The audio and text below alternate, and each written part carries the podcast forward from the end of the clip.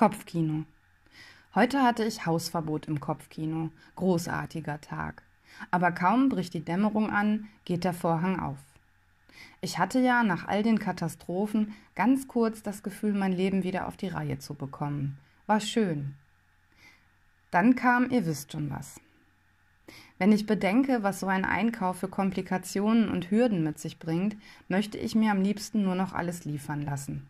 Bin nicht ganz sicher, ob ich optimistisch bleibe oder Panik bekomme. Versuche es mal mit einem Kompromiss. Panischer Optimismus.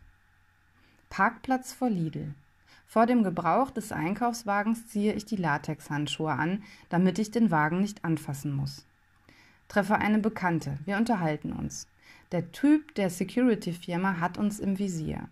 Unser Abstand stimmt nicht. Wir stehen nur 1,45 Meter auseinander und weil wir vor dem Wartehäuschen für die Einkaufswagen stehen, sind wir auch noch in Bewegung, weil wir dauernd den Wagen Abholern und Zurückbringern ausweichen.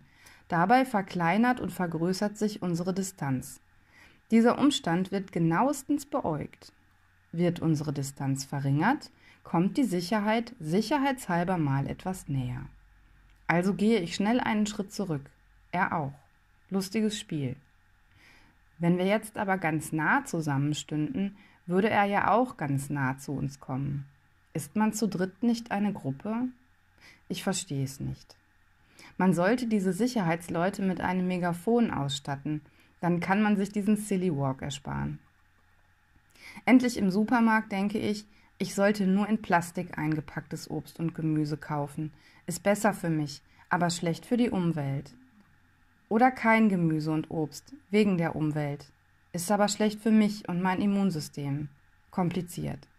Käse, Oliven, Tulpen, alles in Plastik verpackt. Ja, dann kann ich auch den Babyspinat in der Plastiktüte kaufen.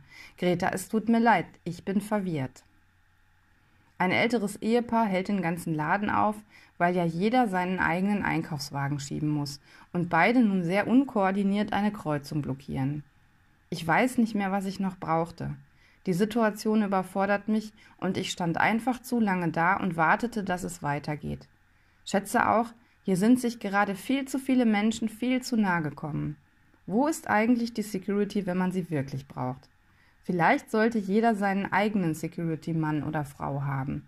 Ja, vielleicht wäre es sinnvoll, wenn jeder seinen persönlichen Bodyguard hat. An der Kasse angekommen stehe ich in Wirklichkeit am Ende des Lidls weil der Abstand der Wartenden so groß ist.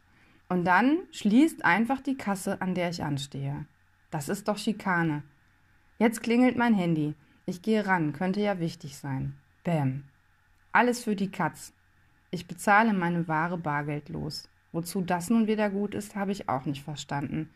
Einkauf verstaut, Wagen zurück, dabei den Bodyguard fast umgerannt, der alles mit drei Tropfen Desinfektion einsprüht. Sicher ist sicher. Früher dachte ich, die Schule sei schwierig. Dann dachte ich, das Studium sei schwierig. Danach dachte ich, Haus mit Garten, Auto, Erwachsensein sei schwierig. Aber mit sich nicht ins Gesicht fassen bin ich dem Endgegner begegnet. Latex-Handschuhe aus. So funktioniert das nicht. Die Einkäufer haben außer mir die Leute angefasst, die sie ausgepackt und ins Regal geräumt haben, andere Kunden und die Kassiererin. Zu Hause räume ich meinen Einkauf dann ohne Latexhandschuhe ein. Hat jemand eine Idee?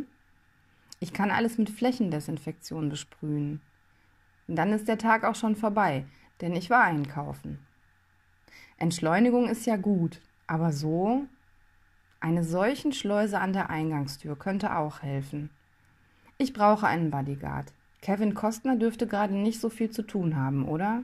Willkommen im Kopfkino. Ich hätte einen Oscar verdient.